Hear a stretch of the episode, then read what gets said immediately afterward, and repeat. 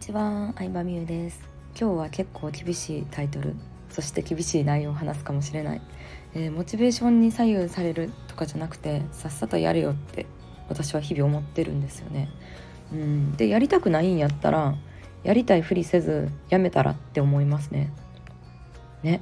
だから本当にさ自分のやりたいことっていうのに気づいてないというかやりたいふりしてる人結構多いなって思ってて。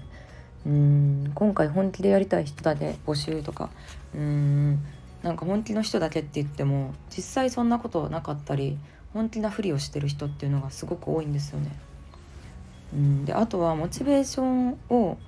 上げてほしいとか背中を押してほしいっていう人も多いなと思うんですけどうーん。まあ自分で決めていかないとねとは思います。特に企業の世界なら。だってさ会社ってさモチベーションとか関係なく会社行くじゃないですか毎日。ね。毎日早起きしてさモチベーションとか自分のテンションとかやる気とかにかかわらずね会社行くじゃないですか。だから結局それと同じで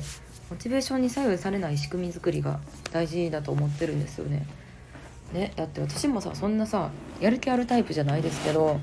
だって私が生徒って嫌ですもん。モチベーションで左右されるような人。と関わりたくない、うん、って思うから私モチベーションに左右されちゃあかんから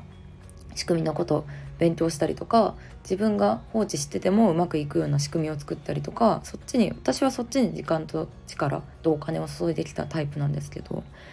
うん。ね、自分が嫌なことするってねまあ当たり前ですけどよろしくない。じゃあモチベーションに左右されずにどうやったら行動できるようになるかっていうのがすごい分かりやすい話があってもう5年ぐらい前の話なんですけどその時に当時教わってたコンサルの方からまああのどう、えっと、商品説明の動画を撮りましょうって言われたんですよ。動画ですよ。私は当時はそんな動画に出るなんてもう絶対嫌だったんですね。でというのも顔出しもしてない普通の OL 副業 OL で、まあ、なんとなくアメブロで人が集まってきてというところから始まってでそのコンサルの方に「売れたいんやったら顔出しした方がいい」って言われたから「あ分かりました顔出しします」って素直にやってで文章よりこれから動画の時代やから動画で商品説明した方がいいって言われてもうめっちゃ嫌でしたしあのまず自分の顔がね喋り方がねもう喋ってるふもう雰囲気とかも嫌だったし自分でも見れなかったんですけどまあでもせっかくコンサルつけてるんやったら言われたことやらない意味ないなと思ったんで、えー、まあもちろん取ったんですけどでも腰が重いわけですよ。ねやるやる作業でやるってもう明日にはやる明日にはやるって引き延ばしてたんですけどその時どうしたかっていうと同じそのコミュニティに入ってた女性のすごい綺麗な方で爆売れしてる人がいたんですよ当時の私からしたら。こんな綺麗で子育ても3人子供いてでもうすぐ海外に引っ越すって言ってでもうすごいなんやろうなそれまでの人生に出会ったことない人やったんですね。で、動画撮るのめんどくさくないですか？どうやって動画撮ってるんですか？って聞いたんですよね。えー、私もめんどくさいですよって言ってて。で、どうするかって言ったら、もう美容院予約して、えー、動画撮影用のホテル取って逃げられないようにしてるの私って言ってたんですよ。なるほどと思って。美容院予約してさヘアセットとかさでメイクもちゃんとやってさで撮影用の部屋あのスタジオとかホテルとか撮ってでカメラマンもさ、まあ、その方は外注したかカメラマンも手配してさやらないわけにはいかないじゃないってその方言ってたのね。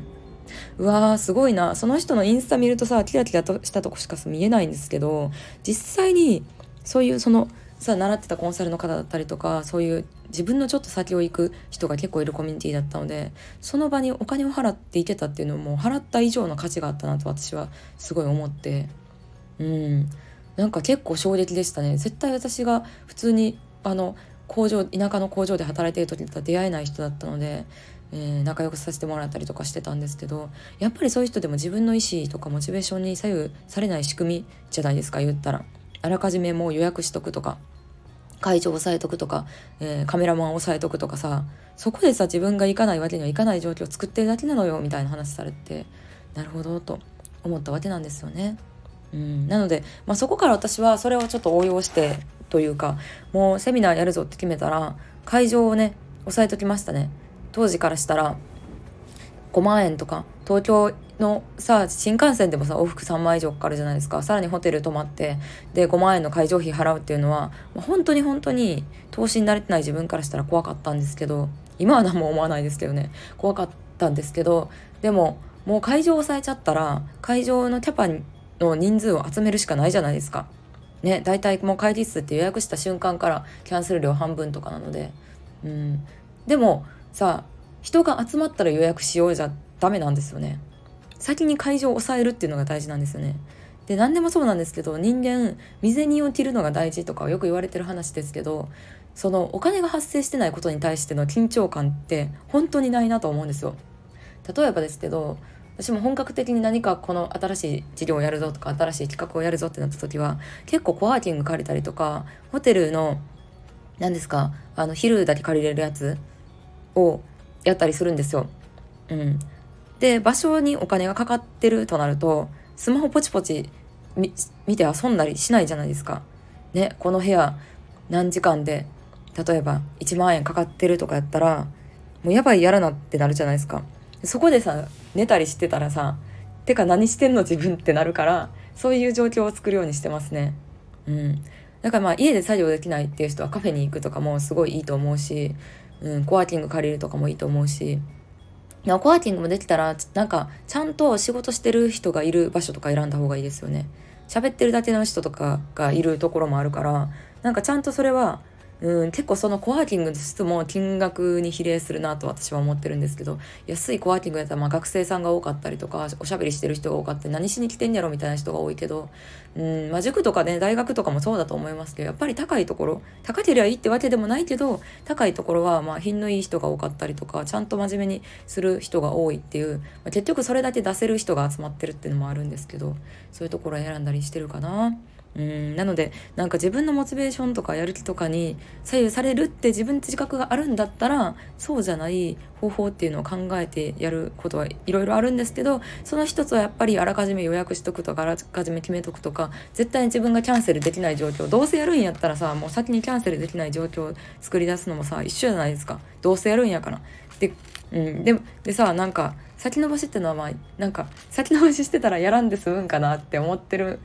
っていうことでもあると思うのでなんかそれは自分で結構ずっと意識してることかなと思いますね。